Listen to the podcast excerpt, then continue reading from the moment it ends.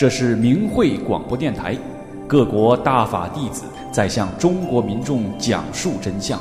这是理性反迫害的和平之声，这是呼唤善良真诚的大忍之声。这是明慧广播电台，各国大法弟子在向中国民众讲述真相。这是理性反迫害的和平之声，这是呼唤善良真诚的大忍之声。听众朋友，您好，现在是明慧文苑广播时间。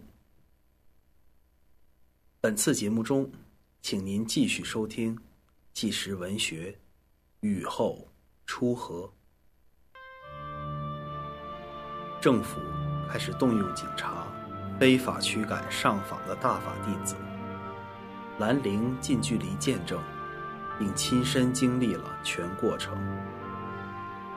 我被男友匆匆忙忙地领到了市政府的高墙外，看着密密麻麻的人群和来回走动的警察，还有车上的高音喇叭里放出的对大法的污蔑，使我感到惊讶和困惑。我不知道这里到底发生了什么。也不知道我此刻的命运竟然和一场血腥的镇压联系在了一起。回忆当时的一幕幕，我至今还心有余悸。我惊讶政府为什么对那些手无寸铁的老百姓如此残忍，我难以置信。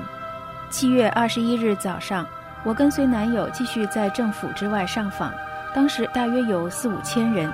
在队伍中，我看见一个瘦小的中学生女孩被三四个警察举起来，狠狠地一扔，摔在了马路中间，摔得她不能动弹。后来才发出痛苦的呻吟。这时过来几个中年妇女把她扶起来。我想她那孱弱的身躯怎能经受起这样的狂风暴雨？我听到不远处有警察大喊：“快抓住那个拿照相机的！快抓住！”循着声音望去。看见一个警察一手抓住一个妇女的长发，另一只手左右开弓，向她的脑袋猛烈的击打。相机在人群中被迅速转移，妇女的头发被拽掉了一大片，但是她没有掉一滴眼泪，也没有骂警察，她嘴里在不断的说着：“真善忍，没有错。”此时，周围的大法弟子排山倒海的声音连成一片：“不许打人！”虽然我不是一个大法修炼人，但是从我见证的这些场景，使我对政府的信心一点一点的瓦解，使我对他的好感刹那间荡然无存。但我还不知道，七月二十日，这仅仅是中共镇压法轮大法的开始，更为嚣张和灭绝人性的还在后面呢。警察将大法弟子从市政府外的墙边清走，但是大家还是在绕着政府外面的路。缓步地行进着。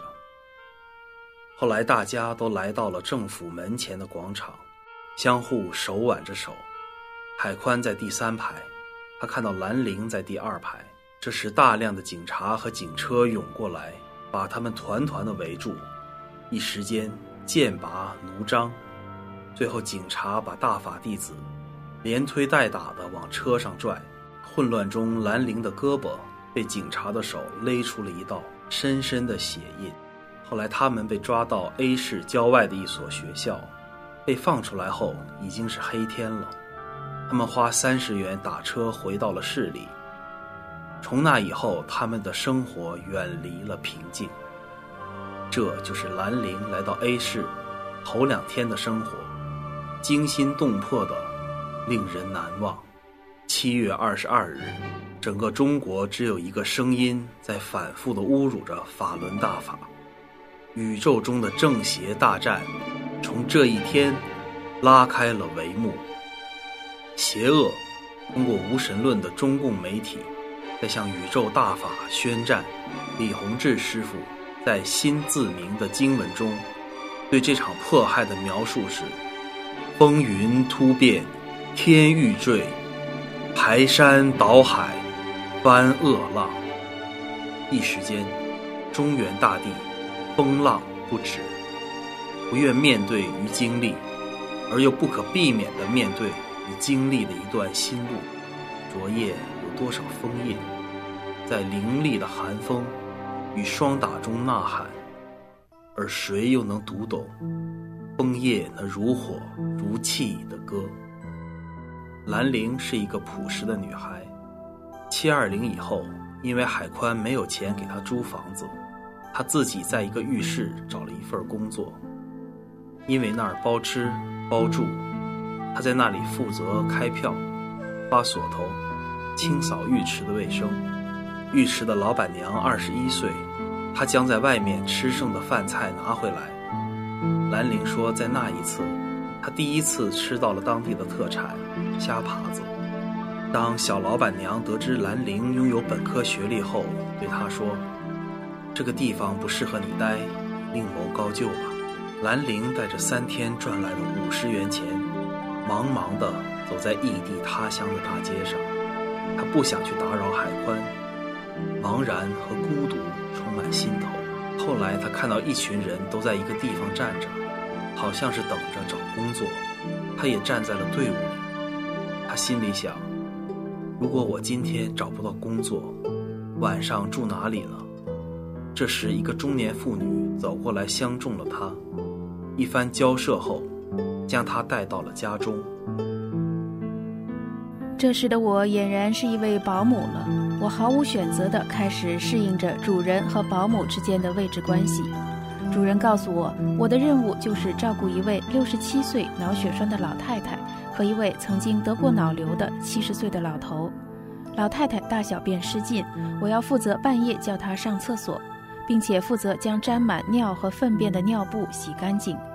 虽然活脏一些，但是我还是很珍惜的。在那里一干就干了三个月，我赚到了一千二百元钱。他们家的人对我都很好，并且很佩服我。他们说，一般的四十多岁的保姆到他们家干不长时间就走了。他们换了很多的保姆了。你这么高的学历，能干这么长时间，真了不起。兰陵是一名医学专业毕业的本科生，人生当医生的愿望没有如愿，却阴差阳错的先当起护士来了。这就是中国迫害法轮大法开始几天里，在海宽和兰陵身上发生的故事。从那以后，海宽由于坚持修炼大法，被屡次的关押；兰陵由于选择了海宽。而使他们的爱情变得充满了曲折。兰陵一直顶着生活的压力，为海宽奔波。他们之间的爱所演绎出来的音乐，清新中伴着一丝的伤感。无数的人劝海宽放弃大法，他没有答应；无数的人劝兰陵放弃海宽，他也没有答应。